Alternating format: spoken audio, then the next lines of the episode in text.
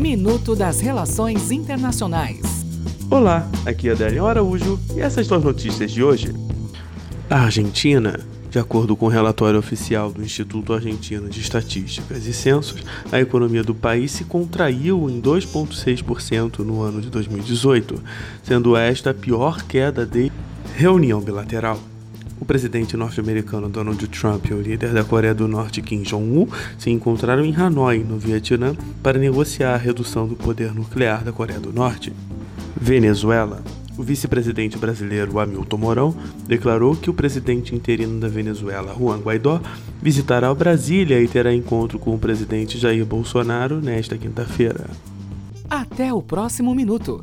Enquanto isso, aproveite mais conteúdo no portal seire.news.